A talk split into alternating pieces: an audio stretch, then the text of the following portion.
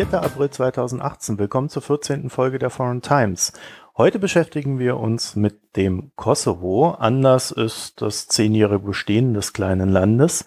Und wir haben glücklicherweise Franziska Tschinderle für den Podcast gewinnen können, die immer wieder im Kosovo ist. Und zwar als freie Journalistin, die sich mit Menschenrechten, Flucht, Konflikten und generell auch Geschichte beschäftigt und mit dem Fotografen Martin Valentin Fuchs dann entsprechend in der Weltgeschichte unterwegs ist. Dieses Mal im Kosovo für uns. Nicht exklusiv leider, aber immerhin. Ja, und wir werden uns jetzt anhören, wie es im Kosovo aussieht. Ist das ein Staat? Wie groß ist der Staat? Oder eben auch nicht groß? Ist er klein? Ja, und ich glaube, das Ganze ist recht rund geworden. Wir werden erfahren, was genau der Kosovo ist. Wie ist die Lage dort? Wie geht's den Menschen? Welche Rolle spielt die EU im Kosovo? Danke euch schon mal fürs Zuhören. Hoffe, dass ihr uns treu bleibt. Ihr könnt das Ganze hier unterstützen. Und die Unterstützung brauchen wir, indem ihr Spenden an uns sendet. Dazu geht ihr auf foreigntimes.de. Dort könnt ihr kommentieren, ebenso wie oben auf Spenden drücken und uns etwas zukommen lassen, damit das Ganze hier Bestand hält. Ansonsten bleibt euch der Weg, das in den sozialen Netzwerken zu verbreiten und natürlich die obligatorische Sternebewertung auf iTunes. Vielen Dank fürs Zuhören und jetzt viel Spaß mit dem Podcast. Franziska Tschinderle, ich begrüße dich zu Foreign Times. Hallo. Hallo. So, wir wollen uns heute ein bisschen über den Kosovo unterhalten und ich habe mir gedacht, wir starten mit dieser ganz simplen Frage, die natürlich auch jeden interessiert, der noch nie was vom Kosovo gehört hat. Beziehungsweise wir alle kennen ja den Kosovo, aber haben keine Ahnung, was es ist. Was ist denn der Kosovo? ja, also die Frage ist sehr simpel und ich finde die Antwort ist äh, gar nicht so einfach zu beantworten. Das liegt daran, dass der völkerrechtliche Status vom Kosovo eigentlich bis heute nicht geklärt ist. Der Kosovo hat ja 2008 seine Unabhängigkeit erklärt von Serbien, einseitig, mhm. das war jetzt vor zehn Jahren. Und Kosovo war zur Zeit Jugoslawiens eine Provinz Serbiens und hat sich ihm vor zehn Jahren unabhängig erklärt, ist somit das jüngste Land in Europa, ist aber auch vermutlich das kontroverseste und umstrittenste Land weil Serbien hat diese Unabhängigkeit nie akzeptiert, blockiert den Kosovo bis heute und sieht ihn als Teil des eigenen Staatsgebiets an.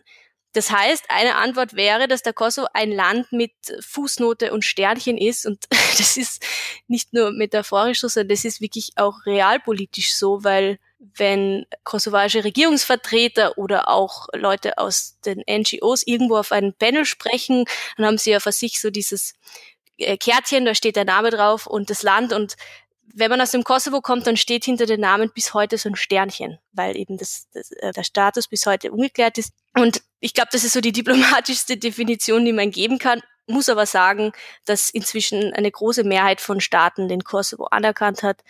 Und da ist die aktuelle Zahl äh, 116 von 193 UNO-Mitgliedsländer. Umso bemerkenswerter ist es ja, dass fünf EU-Länder den Kosovo nicht anerkannt Richtig, haben. Ne? Genau. Also Griechenland, Slowakei, Zypern, Spanien und Rumänien. Das ist bis heute, wie man sich denken kann, ein großer Klotz am Bein, was die EU-Integration von Kosovo betrifft und ist aber auch eine entscheidende Schwäche von der EU, weil im Vergleich zu anderen Mächten am Balkan hat die EU keine eindeutige Handlungsdoktrin, wenn man so will. Also sie will den Kosovo aufbauen und großziehen. Andererseits ist sie intern gespalten und eben fünf Staaten sehen das anders. Ist das vielleicht auch das Problem, dass man äh, dadurch, dass man nicht mit einer gemeinsamen Stimme spricht äh, in Bezug auf den Kosovo als EU, dass da ja sehr viel an, an Schlagkraft und ja, Spirit verloren geht? Auf jeden Fall. Also ich glaube, diese Vielstimmigkeit ist definitiv ein Problem, weil das Parlament und die Kommission, also diese beiden EU-Institutionen, haben ja eine recht klare Perspektive für den Kosovo. Was das Problem ist, wie man sich denken kann, ist der Europäische Rat, also die Staats- und Regierungschefs. Und die blockieren den Kosovo weiterhin, weil der Grund dafür ist, dass sie Angst haben, dass sie eigenen Autonomiebestrebungen im, im eigenen Land Aufwind geben, wenn sie den Kosovo anerkennen. Also es ist jetzt zum Beispiel bei Spanien ganz aktuell das Beispiel Katalonien oder bei, bei Griechenland ist es der Namensstreit mit Mazedonien. Das heißt, es sind reicht also nur innenpolitische Gründe, warum sie den Kosovo nicht anerkennen. Du warst äh, vor kurzer Zeit im Kosovo und der Anlass war?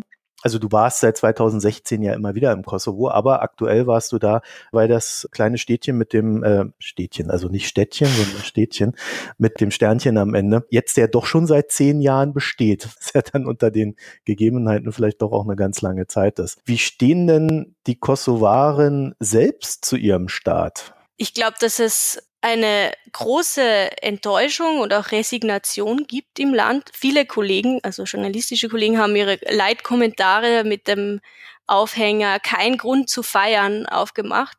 Und es gab 2008 extreme Hoffnungen, dass jetzt alles besser werden würde.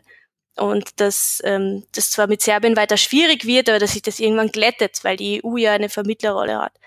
Und abgesehen davon hat man gehofft, dass auch die Arbeitslosigkeit, die Armut zurückgehen wird. Und das ist definitiv kaum bis gar nicht der Fall. Also es wurden eigentlich kaum neue Arbeitsplätze geschaffen in dieser Zeit. Der Kosovo ist immer noch das ärmste Land am Westbalkan und eines der ärmsten in Europa. Also das Durchschnittseinkommen ist so zwischen 300 und 400 Euro.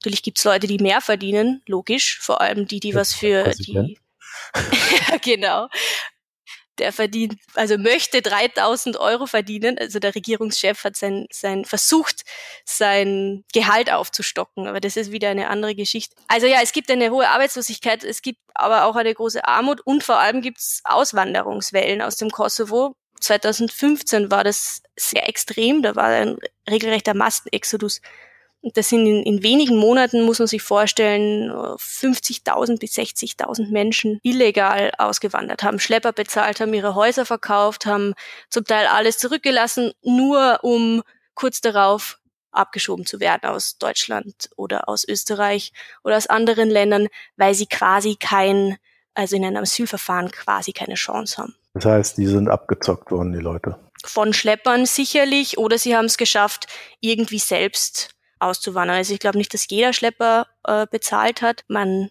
kennt das ja, also gerade die Gastarbeitergeneration weiß ja, wie man nach Deutschland und Österreich kommt. Aber ja, es gab, es gab auch Leute, die die Schlepper bezahlt haben und da, man weiß ja, wie viel Summen, also wie viele tausend Euro die verlangen. Wie viel wohnen denn da? Äh, Habe ich das so richtig hier auf dem Schirm mit knapp 1,9 Millionen? Richtig, genau. Aber ja. es ist äh, so mit den Statistiken in den Ländern immer recht schwierig, aber die 1,8, 1,9 ist richtig, genau. Das ist, glaube ich, so ungefähr so viel wie in Hamburg leben. Also eine sehr kleine Bevölkerung. Und der Kosovo ist auch fläch äh, flächenmäßig das kleinste Land am Balkan und nicht einmal so groß wie Thüringen. Wirtschaftlich geht es seit quasi zehn Jahren jetzt nicht bergauf. Äh, dazu muss man ja wissen, die kommen aus dem Krieg heraus. Und wenn es nach dem Krieg nicht bergauf geht Richtig. wirtschaftlich, dann ja, also ich weiß nicht, wie, wie man das noch beschreiben soll, aber das ist so wie Deutschland nach dem Krieg und keiner hat aufgeräumt. Kann ich mir das dann so vorstellen, wie die man im Kosovo auch lebt? Oder gibt es dann vielleicht doch eher Zonen, wo es ein bisschen besser läuft? Das Entscheidende ist, es fehlen Investoren. Mhm. Es fehlen auch ganz klar europäische Investoren. Es gibt türkische Investoren, die zum Beispiel das Energieverteilungsnetz komplett jetzt in der Hand haben oder den Flughafen von Pristina.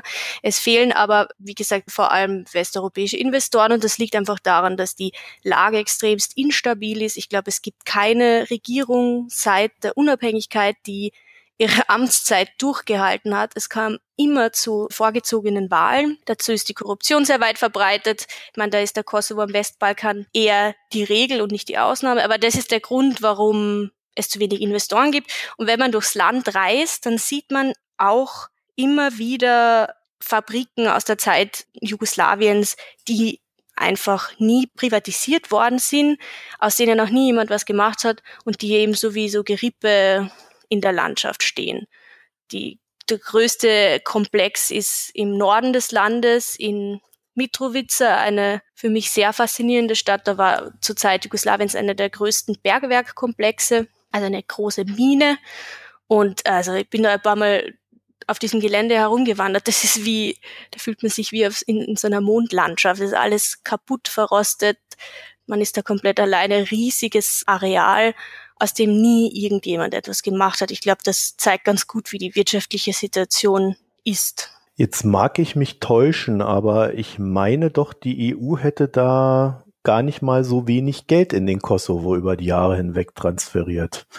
Äh, auch sicherlich als Wirtschaftshilfe. Äh, ist das versandet, versickert? Also das ist der Kritikpunkt vor allem von der Opposition, dass die EU sehr viel in die, auch in den, wie kann man es was sagen, diplomatischen Aufbau gesetzt hat, also dass es Institutionen gibt, dass es eine Polizei gibt, dass es äh, funktionierende Verwaltung gibt, aber eben viel zu wenig in die Wirtschaft gesteckt hat und das bei den Leuten an sich wenig angekommen ist. Zudem hat man es im Kosovo mit einer politischen Elite zu tun, die als höchst korrupt gilt. Ist natürlich schwierig, das nachzuweisen, aber die zum Beispiel dann nochmal eine Autobahn nach Albanien bauen, die eine Milliarde Euro kostet, also ein Vielfaches, wie viel man in der Region sonst für eine Autobahn ausgibt und das an ihre Klientel äh, verteilt. Also das ist sehr üblich. Das heißt, der Kritikpunkt, der größte ist, dass bei den Menschen selbst relativ wenig angekommen ist und dass die Wirtschaft stagniert, nie aufgebaut worden ist und eigentlich die Menschen davon überleben, dass ihnen die Familie, die im Ausland lebt, also die albanische Diaspora, monatlich Geld überweist. Das sind unglaubliche Summen, die da jedes Jahr in den Kosovo gelangen, wird geschätzt auf eine Milliarde im Jahr. Dazu zählen natürlich auch Autos und andere Konsumgüter, aber das, dazu zählen auch wirklich Geldströme, Geldtransfers, die wie ein Einkommen sind für die Menschen. Kann man denn sagen, dass die politische Kaste, die regiert, also dass die korrupt ist oder ist die sauber? Nee, also man kann auf jeden Fall sagen, dass die korrupt ist und man kann auch auf eins über die politische Elite sagen oder was sie alle vereint ist, dass sie allesamt im Krieg als Kommandanten eine entscheidende Rolle gespielt haben. Das ist mhm. äh, die Innenpolitik im Kosovo ist seither von derselben Elite geprägt, die im Krieg Kommandanten waren. Derzeit ist zum Beispiel eine Regierung an der Macht, also ein Parteibündnis von drei Parteien, von der PDK, von der AAK und von der NISMA. Und alle Parteivorsitzenden waren entscheidende Drahtzieher im Krieg, sprich Kommandanten von Guerilla-Organisationen. Das heißt, die sind stark vergangenheitsorientiert und was auch interessant ist, man kann die extremst schwer am politischen Spektrum einordnen. Also sind die jetzt links, sind die jetzt rechts?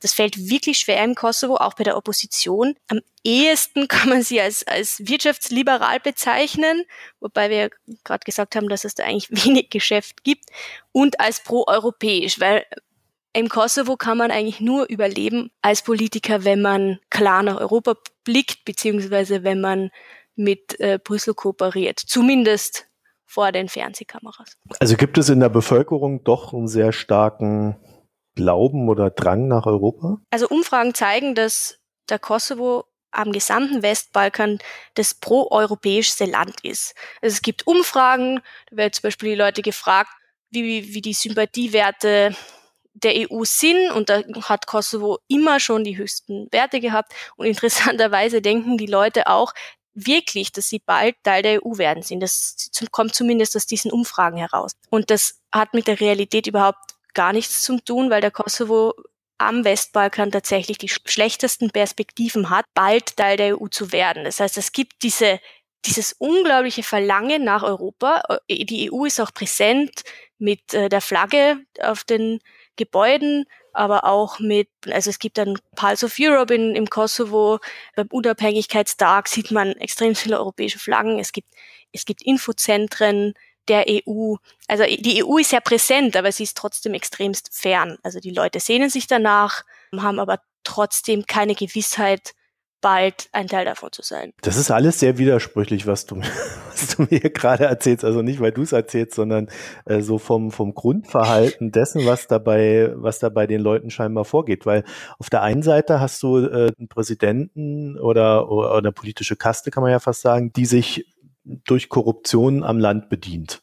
Dann hast du auf der anderen Seite ein starkes Grundbedürfnis nach Europa und es ist aber völlig klar, dass wenn du so eine politische Kaste hast, die sich äh, an dem Land bedient, dass du niemals nach Europa reinkommen wirst. Trotzdem glauben die Leute das aber und wählen dann trotzdem noch diese äh, Kommandanten, diese ehemaligen. Genau. Wie passt denn das also zusammen? Also wo ist da die, die ich, darf zwar keine, ich darf zwar keine Gegenfragen stellen, aber die Doch, Gegenfrage wäre, warum will äh, oder unterstützt Brüssel oder die EU dann, dass genau diese Kaste an der Macht bleibt? Und das ist im Kosovo definitiv der Fall. Und die Antwort darauf ist, dass äh, so korrupt die Elite ist, mhm. sie ja eines verspricht, nämlich Stabilität. Das ist ähnlich wie in Serbien mit Vucic. Und die EU zum Beispiel vor der Opposition, über die wir vielleicht noch reden, die antikorrupt ist oder gegen die Korruption vorgehen möchte, die anti-elitär ist, die versucht bürgernah zu sein, also all das ist, dass die Regierung nicht ist, die will die EU verhindern, beziehungsweise sieht sie mit einer großen Skepsis, weil nicht ganz klar ist, was passiert mit dem Land, wenn diese Opposition, die man als linksnationalistisch bezeichnen kann, an der Macht ist. Ja gut, das ist ja so der das Standardrepertoire von Politikern. ja, wir müssen Stabilität wahren. Ne? Also das genau. gibt man, man kennt es ja schon ganz, fast gar nicht mehr anders. Warum wiederum die Leute dann an diesem Machtapparat festhalten, das ist jetzt noch ist mir noch nicht so wirklich klar geworden. Also ist denn ist denn ein starker Nationalismus im Kosovo oder ist es eher so ein Ding oder ist da die EU präsenter als die Nation? Also es gibt im Kosovo, kann man sagen, so zwei parallele Nationalismen oder man kann es auch Patriotismus bezeichnen. Also die einen stehen zum Staat Kosovo, wie er seit zehn Jahren existiert. Mhm. Das ist ein multiethnischer Staat. Das ist ein Staat, wo die Albaner zwar über 90 Prozent stellen, wo es aber auch um die fünf bis sechs Prozent Serben gibt und andere Minderheiten äh, ein Staat, der in Richtung Europa blickt, ein Staat, der die Vergangenheit hinter sich lassen möchte, mit einer eigenen Flagge und mit einer Hymne, die zwar keinen Text hat, um möglichst neutral zu sein, aber wenigstens eine Melodie. Also das sind die Leute, die am Unabhängigkeitstag in Pristina am Boulevard mit der kosovarischen Flagge herumgelaufen sind. Das ist der mhm. eine Nationalismus. Und der zweite sieht so aus, und da kommen wir wieder auf die Opposition zu sprechen, dass es Leute gibt, die diesen Staat einfach nicht anerkennen wollen oder zumindest sich nicht damit wohlfühlen oder ja, sagen wir mal, damit wohlfühlen oder diesen ablehnen. Einfach aus dem Grund, dass sie sagen, die Selbstbestimmung, ein Staat zu werden, lag nie in unseren Händen. Die Flagge, die wir bekommen haben, wie sie jetzt existiert, konnten wir uns nie aussuchen.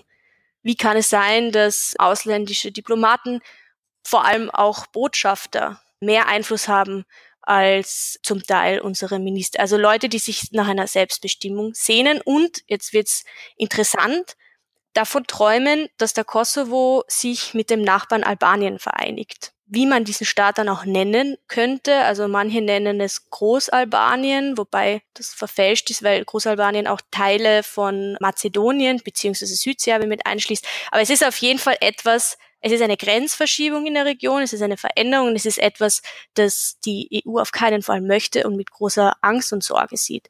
In der Bevölkerung gibt es durchaus Leute, die das wollen und die wählen in der Regel die Oppositionspartei Vetvendosie.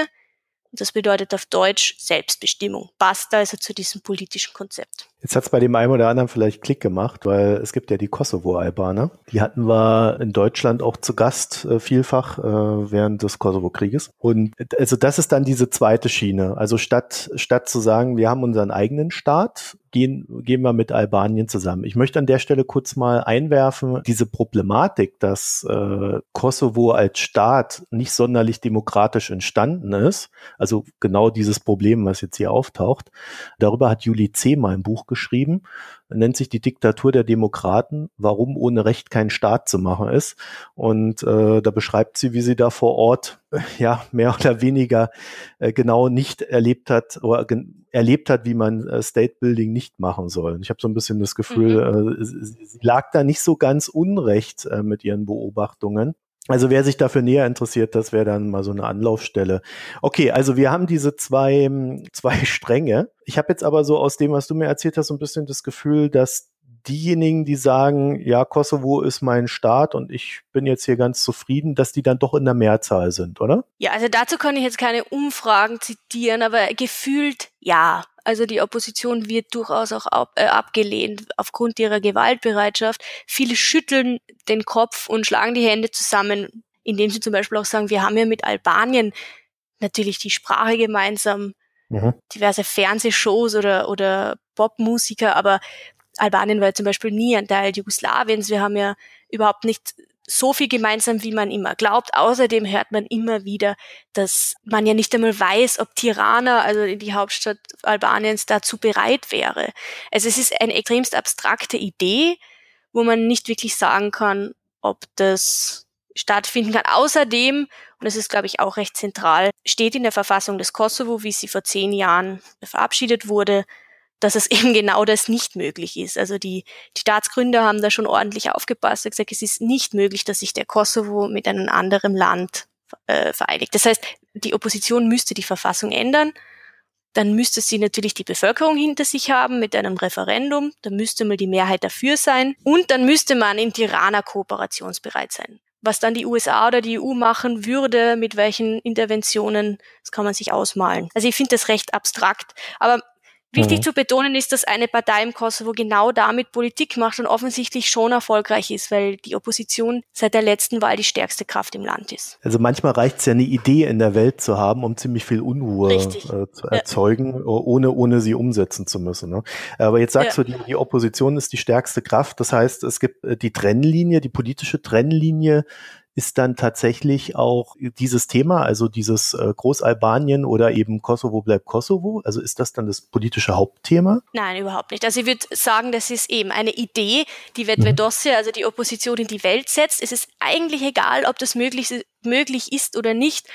Offenbar löst das Emotionen in Menschen aus und sie sind bereit, diese Partei zu wählen. Aber es ist auf keinen Fall das vordergründige Thema der Opposition. Man muss auch wirklich sagen, dass die als einzige Partei, sagen auch Beobachter, ein wirkliches Parteiprogramm hat, wirkliche Ideen hat, als Bürgerbewegung entstanden ist, 2004, also eine wirklich nahe am Bürger war, da auch viele Ideen gesammelt hat und dann seit 2011 sich Wahlen stellt und wirklich geschafft hat, in dieser Kurzzeit, also sieben Jahren, zur stärksten Kraft aufzusteigen. Vetvendosse hat sozialdemokratische Ideen, die im Kosovo niemand hat, im Kosovo gibt es keinen Sozialstaat. Wer arbeitslos ist, bekommt nichts. Wer eine Mutter ist oder sagen wir mal eine geschiedene Frau mit zwei Kindern, kann sich da auf keine Sozialleistungen verlassen. Es gibt kein funktionierendes Gesundheitssystem.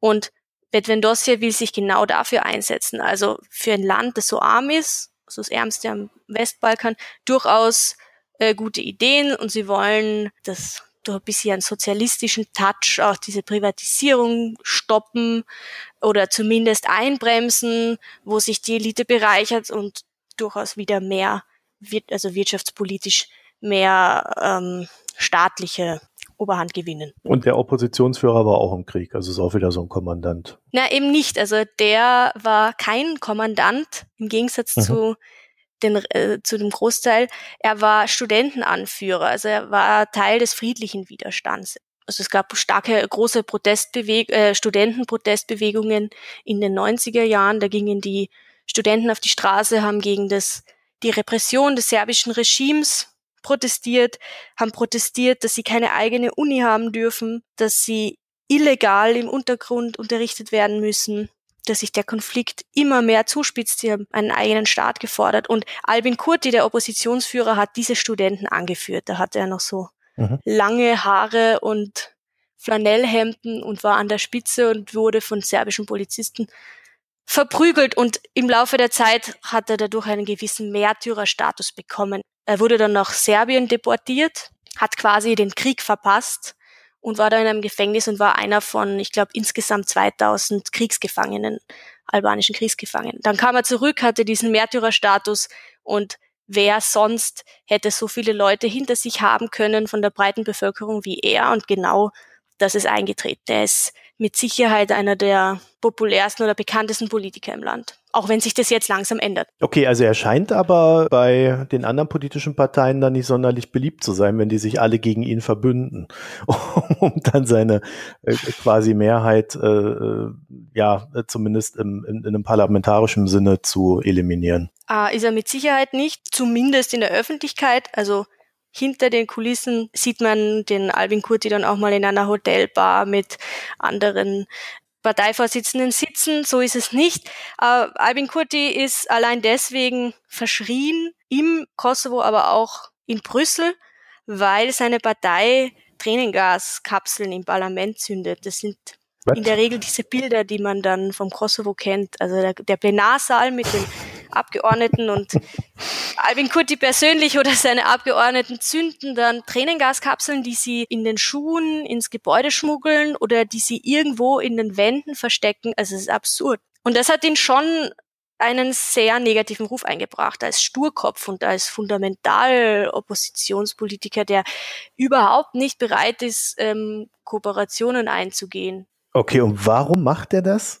also was ist da der Hintergrund, dass er da Tränengas ins Parlament reinwirft? Naja, also es gibt zwei große Themen, warum er das macht banal könnte man sagen, immer wenn der Opposition was nicht gepasst hat und es sich abgezeichnet hat, das geht durch, werfen sie Tränengas. Aber konkret geht es um zwei große Dinge wobei, oder Kapitel, wobei eins jetzt vom Tisch ist. Das erste war eine Grenzziehung mit Montenegro, die laut der Opposition nicht rechtsmäßig massiert ist. Die haben da so eine Blut- und Bodenpolitik gefahren, haben gesagt, Montenegro nimmt uns da mehrere Quadratkilometer Land weg, die eigentlich uns zustehen. Das war in Wirklichkeit eine Geröllwüste im, im Nordwesten des Landes, also überhaupt wirtschaftlich überhaupt nicht wichtig. Da haben auch keine Leute gewohnt. Trotzdem, äh, die Opposition ist drüber gefahren, hat gesagt, äh, wir haben doch eh schon so viel hergeben müssen im Krieg. Wir waren doch eh immer die, die was verlieren und jetzt müssen wir denen auch noch Land geben.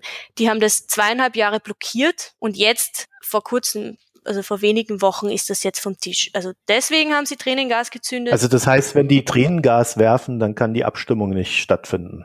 Genau, also okay. dann müssen alle den Plenarsaal verlassen, dann wird das vertagt, dann kann man wieder im Hintergrund Gespräche führen, vielleicht Abgeordnete von anderen Parteien überzeugen, dass sie doch dagegen stimmen. Also es ist so eine Verzögerungstaktik. Okay, alles klar. Mhm. Ja. Und äh, der zweite Grund ist, dass Vetvendosa sich äh, massiv dagegen stellt, dass es einen sogenannten serbischen Gemeindeverband im Kosovo geben soll. Das heißt, dass Gemeinden, wo Serben die Mehrheit stellen, und davon gibt es einige wenige, zum Beispiel auch den Norden des Landes, dass der autonom verwaltet werden soll. Wie weit diese Autonomie geht, weiß niemand so richtig genau, aber meine äh, Güte.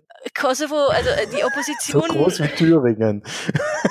Dann auch mit autonomer Zone. Ah, ja, ja, ja. Okay. Nee, aber das, das, das ist nicht so äh, trotzdem ein großes Thema, weil Vetvendosse sagt, schauen wir mal, äh, richten wir mal den Blick nach Bosnien, da gibt's die Republika Srpska. Wir haben Angst, dass das gleiche im Kosovo passiert, also dass der Staat nicht mehr souverän ist, mhm. eine Einheit ist, sondern innerlich zersplittert. Das nutzen sie ebenso für sich. Und das ist einer der größten Streitpunkte in den Verhandlungen mit Serbien. Bis zum heutigen Tag gibt es da keine Lösung, keine Idee und niemand weiß eigentlich wirklich, wie dieser serbische Gemeindeverband ausschauen wird, ob das jetzt eine Bedrohung ist oder ob das ja eh niemanden wehtut. Also ich kann davon nur abraten, weil die Republik Srpska, glaube ich, wird sie ausgesprochen oder Srpska, ich weiß es aber nicht. Jedenfalls. Das kann beides ja, die haben einen ein Anführer, der extrem populistisch agiert und äh, genau. immer wieder für Unruhe sorgt und äh, die ganze Region dadurch mehr oder weniger so in einen, in einen Stillstand versetzt. Also für mich hat sich das Konzept nicht. Ob das tatsächlich so wird wie in Bosnien, ist schwierig zu sagen. Alle mit Regierungsmitglieder sagen, das wollen sie auf jeden Fall verhindern. Ja. Und wenn Vendossia nutzt das nur für sich und es wird nicht so weit gehen, dass es da überhaupt einen Präsidenten geben kann oder ein Wappen oder ein, eine Flagge geben kann. Da geht's um Bereiche wie das Bildungssystem oder kulturelle Rechte. Aber wie gesagt, das, die, die Stimmung ist immer sehr aufgeheizt und die Opposition nutzt das für sich. Wenn die sagt, das wird so wie in Bosnien, dann ähm, glauben das die Leute auch. Okay, mal von der anderen Seite aufgezogen. Wenn wir uns jetzt den aktuellen Präsidenten angucken, äh, wie heißt denn der gute Mann? Ich hatte mir das hier irgendwo notiert. Helf mir mal kurz. Das ist Hashim Faci, Parteivorsitzender der, der PDK. Das war oder ist die größte, einflussreichste und auch finanzstärkste Partei im Kosovo. Und PDK ist also das Kürzel auf Englisch, auf Deutsch übersetzt heißt Demokratische Partei des Kosovo. Ha. Dabei wird Faci das exakte Gegenteil vorgeworfen. Er war eben natürlich Kriegskommandant und hatte im Krieg den Spitznamen die Schlange. Oh. Also das Lustige ist, dass diese Kommandanten dann alle so ähm, Spitznamen im Krieg hatten wie die Faust Gottes ja, oder der Stählerne. Okay. Ja, das ist schon sehr die speziell. jetzt alle in der Regierung ja. sitzen. Also da kämpft dann die Schlange gegen den Stählernen.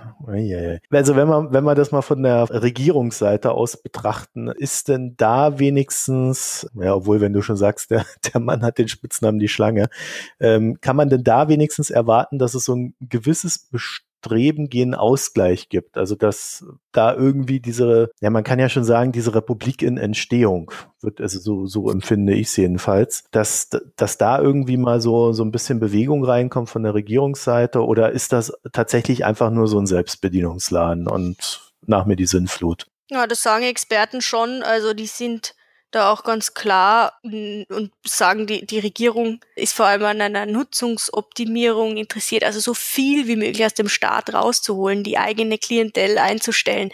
Und ich muss dich enttäuschen, weil die aktuelle Regierung ist in Wirklichkeit das undurchsichtigste Wirrwarr, das man sich vorstellen kann. Ich könnte dir nicht einmal alle Parteien aufzählen, die in der Regierung sind. Und ich habe es versucht, aber die Leute winken ab, wenn du sie fragst. Also selbst ähm, Wissenschaftler im Kosovo oder Beobachter winken ab. Es sollen um die 17 Parteien sein. Es ist die aufgeblähteste Regierung, die der Kosovo je hatte und eine Zahl, die mich eigentlich auf dieser ganzen Reise extremst entsetzt hat, war, dass die aktuelle Regierung 70 Vizeminister hat. Also nicht einfach nur Minister, ich weiß gar nicht, ob es in Deutschland Vizeminister gibt. Nein, gibt es nicht, in Österreich auch nicht. Im Kosovo gibt es einfach Stellvertreter zu den Ministern und 70 am Stück. Es gibt Stellvertreter zu den Premiers. Also als ich da war, war für all die Mitglieder der Regierung noch nicht einmal ein Platz und ein Büro gefunden, um das sich circa vorstellen zu können. Also das ist jetzt gang und gäbe, sondern das ist seit, also im Juli letzten Jahres gab es die Parlamentswahl. Das war so eine Notgeburt, eben genau deswegen, weil die Opposition so stark wird mhm. und die PDK, Hashim Fachis Partei, einfach nicht mehr so stark war, dass sie alleine mit einem Koalitionspartner überlebt hat. Also hat sie sich zusammengetan, eine sogenannte Kriegsallianz gegründet. Das Name kommt daher, weil eben alle Kriegskommandanten waren in der Zeit des Krieges. Und die haben sich, die sind einfach auf Shoppingtour im Parlament gegangen und haben so viele Mandatare zusammengesucht, wie geht. 61 braucht's. Die haben das dann hauchdünn geschafft. Und das Absurde ist, also das ist für mich einer der absurdsten Fakten über den Kosovo ist, dass die aktuelle Regierung die erste ist, die mit einer serbischen Minderheit regiert. Das heißt, wir haben ehemalige Kriegskommandanten, die in den Ende der 90er Jahre gegen Serben, also gegen Paramilitärs und die jugoslawische Armee gekämpft haben und jetzt an die Macht gehievt werden mit der Unterstützung der serbischen Minderheit. Also das ist. Aber ist ja ganz interessant, weil das dafür spricht, dass äh, solange das Geld stimmt, man quasi auch alles äh, ordentlich gestaltet. Ja, Im Sinne von dem, was sich die EU wahrscheinlich wünscht. Ja, das ist genau so. Die serbische Liste, die heißt Serbska Lista, vertritt die Interessen Belgrads und die Minderheiten im Kosovo, die erhoffen sich dadurch auch einen gewissen Einfluss, also Stichwort Gemeindeverband. Mhm. Aber es ist auch so, dass die vor kurzem, also wirklich vor einigen Tagen, bevor wir das jetzt aufgenommen haben, die Regierung verlassen haben. Oh. Und jetzt ist nicht ganz klar, werden sie zurückkommen oder nicht. Das zeigt, wie instabil dieses ganze Konstrukt ist. Hat denn die Regierung dann trotzdem noch die Mehrheit? Ja, das hat mich auch verwundert, weil ich habe gedacht, wenn die jetzt zurücktreten, zerbröselt die Regierung, aber offensichtlich existiert sie noch und es gibt Verhandlungen, ob die äh, selbst Kalista zurückkommt oder auf, es wird jetzt wahrscheinlich Verhandlungen geben mit, mit anderen Oppositionspolitikern, dass die die ersetzen. So läuft es. Man versucht zu seine Mehrheiten im Parlament sich zu verhandeln und erkaufen. Das heißt also, jedes Mal, wenn man mehr Geld möchte, tritt man dann zurück und verhandelt nach. Jetzt mal ganz böse ja, das, formuliert. Die zurückge ja, wobei, also ich weiß nicht, ob du darüber reden möchtest, dass die zurückgetreten sind, hatte echt einen driftigen okay. Grund. Vor einigen Tagen wurde ein serbischer Spitzenpolitiker im Norden des Landes in Mitrovica, so heißt die Stadt, festgenommen von der kosovarischen Spezialeinheit Serbische Politiker müssen sich nämlich anmelden, wenn sie in den Kosovo reisen und der hatte das nicht gemacht, hatte also sozusagen ein Einreiseverbot und die haben den dann medienwirksam mit Sturmhauben und äh, Maschinengewehren festgenommen, haben Zivilbevölkerung, die protestiert hat, serbische mit so Schreck-Rauchbomben verjagt. Da gab es dann auch einige Leute, die ins Krankenhaus mussten. Das war ein riesiges ein riesiges Spektakel. Die haben den dann äh, nach Pristina geschafft, durch die Stadt gezerrt, kann man fast sagen. Es war ein extremst brutales Vorgehen. Und daraufhin ist die Serbskalista zurückgetreten. Das ist so jetzt ein Konflikt, der in der letzten Zeit passiert ist und wo man sich wirklich fragen muss, hm, wer mehr davon profitiert. Die Regierung in Pristina, die jetzt sagen kann, hey, wir greifen mhm. durch, wir haben einen souveränen Staat, oder Belgrad, die sagen können, schaut euch diese Terroristen an, diese albanischen Terroristen. Das ist auch genau das Wording, das Vucic verwendet hat, dass Kosovo ein Terroristenstaat ist. Jetzt helf mir mal. Ich glaube, Serbien will ja auch in die EU, ne? Also nicht nur der genau. Kosovo, sondern Serbien will ja auch in die EU. Also bei, bei allen so sicherheitspolitischen Aspekten, äh, die man da natürlich auffahren kann, Russland äh, ist mit den Serben sehr gut gestellt und verkauft da seine Waffen hin. Äh, Kosovo ist, glaube ich, ganz gut ähm, auch mit der Türkei angebandelt. Da kommen wir ja gleich nochmal zu. Äh, also wenn man das aus einer ernsthaften EU-Beitrittsperspektive betrachten möchte, dann kann man doch eigentlich nicht sagen, dass man die äh, ein, eines dieser Länder da äh, in die EU reinlässt mit all diesen Streitigkeiten, die da so rumschwelen. Genau, das passiert gerade. Also es gab schon lange nicht mehr, also konkret seit 2003, eine so klare Bekenntnis der EU zum Westbalkan. Mhm. Es hat im Februar ähm, hat die EU-Kommission die Strategie, ihre Erweiterungsstrategie für den Westbalkan vorgestellt und Beobachter beschreiben das wirklich als ein Meilenstein. Also die EU hat sechs Ländern eine Mitgliedschaft in Aussicht gestellt. Das ist Albanien, das ist Bosnien-Herzegowina, das ist der Kosovo, Mazedonien, Montenegro und äh, Serbien. Und Plan ist, dass die aber nicht alle gleichzeitig beitreten, so wie jetzt bei der Osterweiterung zum Beispiel, sondern dass die gestaffelt, also nach einem unterschiedlichen Tempo beitreten. Und Serbien und Montenegro sollen tatsächlich 2025 beitreten können. Das heißt natürlich nicht, dass das dann wirklich der Fall ist. Also es ist einfach ein Datum, das man ihnen als Motivation in Aussicht gestellt hat. So schaut's derzeit aus. Und der Kosovo ist, also wenn man diese Erweiterung als einen Staffellauf sieht, dann ist der Kosovo ehrlich gesagt noch nicht einmal über die Ziellinie, weil es das, das einzige Westbalkanland ist, das noch nicht einmal einen Status als Beitrittskandidat hat und auch noch keinen Beitritts, na, hänge ich. Also be bevor man Beitrittskandidat ist, muss man einen Antrag stellen, um Beitrittskandidat zu werden. Der Kosovo hat das als einziges Westbalkanland noch nicht gemacht. Ich denke, die wollen da alle in die EU rein, dann stellen die noch nicht mal den Antrag. Ja, das, also der Kosovo wird, würde das wahrscheinlich sehr gerne machen, ist aber derzeit noch in Verhandlungen mit diesen äh, Stabilisierungs- und Assoziierungsabkommen, wie das heißt. Das sind so die Vorverhandlungen. Mhm das muss zuerst einmal das beenden, bevor es überhaupt so weit kommt. Und dann haben wir das Problem, äh, dass es ja fünf Mitgliedsländer gibt, die den Kosovo nicht anerkennen. Da ist die Frage, ob sich da in den nächsten Jahren irgendetwas tun wird. In Griechenland könnte da demnächst vielleicht rausfallen, weil dieser St Namensstreit mit Mazedonien, weiß nicht, ob du darüber was gehört hast, der wird jetzt. Wir haben ja ein paar griechische Hörer. Und ich weiß, dass einige von ihnen auf äh, Demos in Deutschland gehen und äh, für, ja. für die Namensrechte griechischerseits äh, kämpfen. Also äh, ja, so, mhm. so rudimentär bin ich da informiert und äh, staune immer wieder, worüber Menschen sich streiten können. für, ja, für mich ist das wirklich, ist genau wirklich erstaunlich, gesagt. aber in, in die Untiefe wollen wir hier, glaube ich, gar nicht rein. Okay, also ich bin immer noch nicht so, so ganz rund mit diesem Land. Ich, bloß ich weiß auch gar nicht mehr, wo man da noch anpacken soll. Gibt es denn irgendeine Perspektive, aus der heraus man sehen könnte, dass der Kosovo in Bälde einen positiven Weg beschreitet? Weil irgendwie klingt das für mich nicht so. Für mich klingt das irgendwie so, nächsten 20 Jahre geht's genauso weiter. Also wir, es war bis jetzt sehr negativ alles, ja. muss man sagen. Es gibt guten Grund dazu, aber eben nicht nur. Also man muss auf jeden Fall auch dazu sagen, dass der Kosovo einfach ein sehr junges Land ist. Ich weiß nicht, wie viel man in zehn Jahren weiterbringen kann.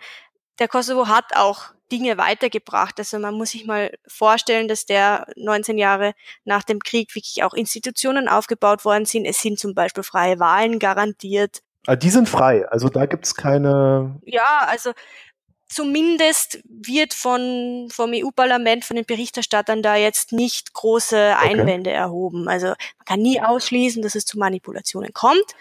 Aber die, die Wahlen sind relativ frei garantiert. Was halt passiert, ist, dass Parteien Jobs vermitteln und dann sagen, wenn du diese öffentliche Stelle behalten möchtest, musst du uns auch wählen. Das ist Wahlmanipulation, aber jetzt nicht in klassischer Hinsicht, dass da die Urnen manipuliert werden.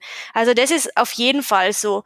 Und der Frieden in der Region oder im Kosovo selbst wurde gesichert. Es kommt immer wieder zu diesen Incidents, also Vorfällen, wie jetzt diese Festnahme vom serbischen Politiker. Aber diese, dieser Konflikt ist vor allem zwischen den Regierungen in Pristina und in Belgrad. Was immer seltener ist, bis kaum noch, sind wirklich innerethnische mhm. Konflikte. Also dass Kosovo-Albaner gegen Kosovo-Serben Massaker verüben oder es zu üblen Raufereien kommt oder ähm, es zu großen Protesten kommt untereinander. Also die leben zum Teil auch in vor allem im, im Süden des Landes sehr friedlich miteinander. Das ist auf jeden Fall etwas, das man hervorheben muss. Die, dieser, dieser Konflikt findet wirklich auf, auf diplomatischer Ebene statt und nicht mehr so stark in der Bevölkerung. Das muss man hervorheben. Und was ich immer sage, was finde ich einfach sehr positiv ist, dass man im Kosovo, wenn man unterwegs ist und mit jungen mhm. Leuten spricht, natürlich eine Ernüchterung hat, aber auch eine extreme große Motivation und ein wirklich starkes Bekenntnis zu Europa. Man wünscht sich, das beitragen zu können, man wünscht sich im Ausland zu studieren. Man würde sich aber auch wünschen, dass die, die, die Situation im Land sich, sich verbessert und man da bleiben kann. Also es ist jetzt nicht so, dass alle diesen Staat ablehnen und äh, niemand mehr an eine bessere Zukunft glaubt. Ich hätte jetzt gedacht, die Antwort lautet, naja, wenn wir noch ein paar Jahre ins Land gehen äh, und die nächsten Wahlen sind, äh, dann wird die Opposition zur Regierung und dann gibt es tatsächlich eine, eine echte Chance. Das hast du interessanterweise jetzt nicht gesagt. Also äh, traust du der Opposition dann auch nicht so ganz recht, oder? Doch, also, also schwierig zu sagen. Also, wo ich aus dem, aus dem Kosovo zurück bin, ich habe dieses Mal sehr viel zur Opposition gemacht und den Albin Kurti auch lange begleitet. Und was passiert? Ich komme zurück, schreibe äh, die Porträts runter und kurz darauf zersplittert diese Opposition. Ist jetzt bisschen übertrieben gesagt, aber es ist doch ziemlich krass. Also es sind 13 Abgeordnete, die haben Vetvendosse verlassen. Und Vetvendosse ist in wenigen Monaten, wirklich in wenigen Monaten in eine der größten Krisen geschlittert. Es ist wirklich schwierig zu sagen, wo das Ganze jetzt hinführt. Diese 13 Abgeordneten könnten ihre eigene Partei gründen, werden das wahrscheinlich auch machen. Die wird sozialdemokratisch sein wahrscheinlich, aber das heißt, dass die Opposition nicht mehr so gebündelt und so stark ist, sondern dass sie zersplittert ist. Und wäre das nicht passiert, würde ich jetzt, hätte ich zu dir jetzt gesagt, ganz klar, Albin Kurti wird nächster Premierminister. Und dann wird alles anders. Und wie es anders wird, werden wir sehen. Aber jetzt schaut es danach aus, dass die Regierung, also die politischen Elite, die, die der die Kriegsallianz aufatmen kann und die EU auch, weil es jetzt erstmal wieder ruhig wird, bis sich diese Opposition konsolidiert, bis die eine eigene Partei gründen. Okay, weil also für mich klingt das ja gar nicht so schlecht, zumindest von dem, was so nach außen hin dargestellt wird. Wir wissen ja alle, wenn die Leute dann erstmal an der Regierung sind, dann sind die Spielregeln für sie plötzlich auch wieder andere und um, und um an der Macht zu bleiben, machen sie dann auch Dinge, die man dann so von ihnen vielleicht nicht erhofft hat. Aber äh, so vom Prinzip her eine sozialdemokratische Regierung, auch wenn sie vielleicht so ein paar kommunistische Einschläge hat oder sozialistische Einschläge, wäre ja für so ein Land, gerade wenn es darum geht, eine Infrastruktur und ein soziales Sicherungssystem aufzubauen, doch erstmal gar nicht verkehrt. Zumindest schafft man dann Strukturen. Ne? egal wie gut oder schlecht man die dann findet. Richtig, und man geht weg von dieser reinen Klientelpolitik, die das Land wirklich seit zehn Jahren fest im Griff hat. Ich glaube auch, dass äh, wenn die Opposition, wie auch immer die jetzt ausschaut, die Macht kommt, zumindest in einer Koalition, dass es Veränderungen im Sozialstaat geben wird und dass das die Menschen spüren. Jetzt haben wir aber ein großes Problem. Die Opposition ist jetzt nicht einfach nur eine sozialdemokratisch linke Partei, sondern auch eine höchst EU-skeptische Partei. Das kann man jetzt gut oder schlecht sehen. Sie haben vieles auch bekrittelt, dass ähm, die EU da mit einer Doppelmoral spielt. Haben Sie denn Unrecht? Würde ich nicht sagen, weil wenn man sich zum Beispiel, ich weiß nicht, ob dir die Rechtsstaatsmission EULEX etwas sagt, das ist die größte zivile Mission, mhm. die die EU hat Und die ist seit 2008 im Kosovo, soll den Rech dabei helfen, den Rechtsstaat aufzubauen. Da wurden Juristen entsandt, äh, Staatsanwälte entsandt, Polizisten entsandt. Und Vetvendosia hat in, in der ganzen Stadt oder auch in, in kleineren Städten so ähm, steht so Graffitis versprüht, wo oben stand Eulex Go Home, hat immer gegen Eulex äh, Politik gemacht. Und jetzt scheinen sie offensichtlich recht gehabt zu haben, denn im Juli wird die Mission abgezogen und es sieht ganz danach aus, dass sie selbst in äh, Korruption verwickelt gewesen ist. Da haben sich zum Beispiel Polizisten, die wurden dann eh entlassen, da haben sich zum Beispiel Polizisten Zigaretten und Alkohol über die Grenze geschmuggelt, also genau das, gegen das sie vorgehen sollten. Das ist aber noch eine Lappalie im Vergleich zu dem, dass man dann Geschichten hört, dass Staatsanwälte Schmiergelder entgegengenommen haben sollen, um Verfahren einzustellen. Und Eulex ist mit dem riesengroßen Versprechen gekommen, uh, we're gonna catch the big fish, also wir werden die großen Fische fangen. Und die sitzen nun mal allesamt in der Regierung, sind in die organisierte Kriminalität verwickelt, sind auch, waren Drahtzieher im Krieg, sollen angeblich Kriegsverbrechen begangen haben. Und jetzt zieht Eulex ab zieht die EU mit der Mission ab und muss die, die Menschen im Kosovo leider enttäuschen, weil sie alles andere als die großen Fische gefangen haben. Was ich ja total interessant finde, weil im Kern ist es ja so, die EU sagt, wir wollen die großen Fische fangen und gleichzeitig sagt die EU, wir wollen die äh, großen Fische an der Macht halten, weil wir Angst haben, wenn die Opposition an die Macht kommt, Richtig. dass es dann destabil wird. Was natürlich geschichtlich oder historisch betrachtet genau durchaus legitim finden kann, so von der Grundansicht her. Aber äh, da brauche ich halt auch keine Missionen herschicken, die die Leute in der Regierung dann hops nimmt, sondern dann ist eigentlich schon von der, von der Grundstruktur für, her für mich klar, dass diese Institution eine korrupte Institution werden wird, zumindest mit hoher Wahrscheinlichkeit. Das ist hier natürlich passiert, also hinterher weiß man natürlich auch immer mehr, deswegen ist es jetzt einfach darüber zu reden. Aber ich finde, das zeigt schon auch für mich diese Widersprüchlichkeit, mit der die EU in so einem Land, zu dem sie sagt, wir bauen euch auf oder wir helfen euch dabei, euch aufzubauen, wie widersprüchlich sie da agiert. Und dann sehen wir halt jetzt nach zehn Jahren, ja, ein paar Sachen sind passiert, aber so richtig stabil ist das Land nicht. Es geht auch nicht mehr wirklich voran und man hat einen Haufen Probleme.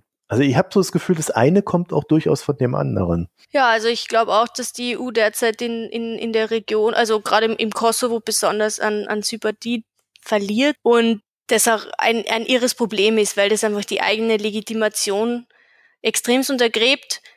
Auf der anderen Seite muss man sagen, wenn Eulex jetzt abgezogen wird, mhm. das soll es ab Juli, äh, gewinnen am Ende ja eh wieder die, die keinen klaren Rechtsstaat haben wollen. Also es verliert also wieder die Bevölkerung, die genau das nicht möchte. Also es ist wirklich Schwierig. Wie ist denn das Verhältnis von der kosovarischen Regierung? Das ist jetzt ein ganz schöner Sprung, aber ähm, wenn wir schon über Enttäuschungen reden. Wie ist denn das Verhältnis der kosovarischen Regierung zur Türkei? Also historisch gesehen gibt's da enge Verbindungen. Der Kosovo war lange, also mehrere Jahrhunderte Teil des Osmanischen Reiches. Und Erdogan spielt immer wieder mit dieser neo-osmanischen Strategie. Also wir waren ja schon einmal gemeinsam und wir haben nicht nur den Islam gemeinsam, sondern auch ähnliche Sprache. Es gibt zum Beispiel im Albanischen äh, türkische Begriffe, die, die da sozusagen überlebt haben. Ist das eine Turksprache? Nein, also das nicht, aber es, es gibt so, so Ausrufe ah, ja. mhm. und so, so gewisse Begriffe, die sich okay. da gehalten haben im Albanischen. Und die Türkei ist in Infrastrukturprojekte sehr stark involviert, also wie bereits erwähnt, denen gehört der, der Flughafen Pristina, denen gehört äh, das Energieverteilungsnetz, also auch nicht sehr irrelevant. Und die bauen Schulen, die bauen Moscheen und sind dadurch eben sehr präsent und vor allem haben sie das Angebot, dass sie es mit äh, den Schwächen im Rechtsstaat und der Korruption nicht ganz so ernst nehmen, also genau das Gegenteil wie die EU. Und da bisschen auch das so die Augen verschließen vor dem, was im Kosovo passiert. Und sie versuchen ein bisschen so ein kulturelles Gegenmodell zur EU zu bieten. So sieht's derzeit aus. Es ist aber so, dass wenn man sich zum Beispiel die Hilfsgelder ansieht, die EU bei weitem mehr in den Kosovo investiert und dass es so ein bisschen hochgespielt wird, wie groß der Einfluss wirklich ist. Es gibt aber zwei Vorfälle, die meiner Meinung nach extrem problematisch sind und die zeigen, dass sich da sehr wohl etwas tut, mhm. was den Einfluss betrifft. Das erste ist Also als ich im Kosovo war, wurde eine kurdische Musiknacht oder so eine Veranstaltung, bevor sie überhaupt stattfinden konnte, von der Polizei verboten, von der kosovarischen mit der Begründung, die wurde nicht angemeldet und die sei äh, politisch problematisch. Also da haben bereits Gerüchte die Runde gemacht, dass das eine direkte Anordnung Ankaras war, dass man sich da nicht verscherzen möchte. Und jetzt, vor wenigen Tagen, vor unserem Gespräch, ist ein recht wichtiger Vorfall passiert, der auch in allen Medien groß Thema war. Der Kosovo hat in einer Art Nacht- und Nebelaktion sechs maßliche Gülen-Anhänger an die Türkei ausgeliefert. Und das Krasse ist, dass der Premierminister Ramush Haradinaj, ebenfalls Kriegskommandant, dass der davon nichts gewusst hat. Und das ist durchaus plausibel. Das heißt, das war eine interne Abmache zwischen dem türkischen Geheimdienst, zwischen dem kosovarischen Geheimdienst und einzelnen Regierungsmitgliedern. So schaut's derzeit aus. Also der Präsident soll angeblich davon gewusst haben. Und es ist extrem problematisch, weil man davon ausgehen kann, dass diesen Gülen-Anhängern mutmaßlichen in der Türkei äh, Gefängnis und vielleicht sogar Folter droht. Gerade der Kosovo, der eigentlich in Richtung EU blickt, hier eigentlich einen entscheidenden großen Fehler gemacht hat. So schreiben das zumindest die Journalisten der, im, im Land. Hat der Erdogan den Präsidenten nicht auch ziemlich zurechtgewiesen? Ja, den den, den Premierminister. Also mit dem Präsidenten scheint er ja sich gut zu verstehen. Er hat den Premierminister, den Ramo Haradinaj, stark kritisiert, fast größenwahnsinnig kritisiert, indem er gesagt hat, ich kann jetzt kein Türkisch, aber er hat äh, übersetzt gesagt, deine Karriere ist vorbei. Also so, er hat den Zorn Erdogans geweckt und dazu aufgerufen, dass die kosovarische Bevölkerung gegen den eigenen Premierminister auf die Straße geht, weil der sich gegen diese Auslieferung ausgesprochen hat. Und ich habe das Zitat, ja. ich habe es gefunden. Ja, super. Wie kannst du es wagen, jene zu füttern, die in der Türkei den Staatsstreich versuchten? Wie kannst du so gegen die Türkei arbeiten? Ich weiß, dass meine kosovarischen Brüder gegen diese Entscheidung sind. Du wirst dafür zur Rechenschaft gezogen. Die Karriere des Premiers wird zu Ende gehen. Ja, Wahnsinn, ne? Also der, das ist schon so von außen gegenüber einem souveränen Staat schon eine heftige Ansage. Ja, also da fummelt der Erdogan quasi direkt in der kosovarischen Innenpolitik rum. Ja, richtig. Also das ist klar. Und da ist die Frage, was in Zukunft noch passiert. Also diese zwei Vorfälle, die ich geschildert habe, sind für mich eigentlich schon relativ klar. Die Frage, was mit den Moscheen passiert, die da gebaut werden. Die Frage ist, was in diesen Schulen passiert. Also das ist sicher ein Thema, das in den nächsten Jahren sicher noch wichtig sein wird. Und bin jetzt auch gespannt, was mit diesen Anhängern passiert. Ja, und die Protestwelle, die das ausgelöst hat, hat dann die Erdogan-Freunde ja auch so ein bisschen zurückgedrängt. Der Vizepremier sah sich dann genötigt äh, zu betonen, dass äh, die historische Freundschaft zur Türkei kein Vasallenverhältnis sei und äh, dass niemand außer mhm. Kosovos Volk das Mandat habe, seine Regierung zu wählen. Ja, also ein bisschen zurückrudern ist da schon auch drin, aber gut, wir kennen ja Erdogan nun auch ein bisschen aus Deutschland heraus. Also der, der hält sich ja nicht sehr zurück in seinen Ansagen, ist da immer sehr vorpreschend. Aber ich glaube, gegenüber Deutschland hätte er sich das nicht getraut in der Form. Und das zeigt dann vielleicht auch, wie sicher er sich da fühlt gegenüber dem Kosovo. Ja, ja, das stimmt. Also das ist sicher eine, eine richtige Annahme. Die Frage ist, ob die Bevölkerung dem Recht gibt. Also letzte Woche auch mit einem Beobachter telefoniert, der sich das recht gut angeschaut hat und er gesagt hat, na, eigentlich ist die Stimmung in der Bevölkerung ja so, dass man das Kidnappen dieser sechs Gülen-Anhänger, und das war ein Kidnappen und ein Verschleppen, dass die das äh, krass ablehnen. Eben gerade, weil man im Kosovo extrem sensibel ist, wenn sich externe Staaten in die eigenen Angelegenheiten einmischen und äh, Erdogan hat einmal auch in einer kosovarischen Stadt Prizren gesagt, Kosovo ist die Türkei. Also es war natürlich anders als Serbien. Äh, Kosovo ist Serbien, aber er hat das so äh, gesagt, um eben Anhänger zu mobilisieren. Ich glaube, mit solchen Sprüchen kommt man bei einer Bevölkerung, die da extremst sensibilisiert ist, nicht weit. Abschließende Frage. Wann wird Kosovo ein Staat? Es ist ja immer schwer, Staaten miteinander zu vergleichen, aber wir haben so eine recht ähnliche Situation ja in der Ukraine gehabt, dass die Ukraine sich selbst gerade dann begonnen hat, als Staat zu definieren, als ja der Eingriff von außen kam durch Russland 2014.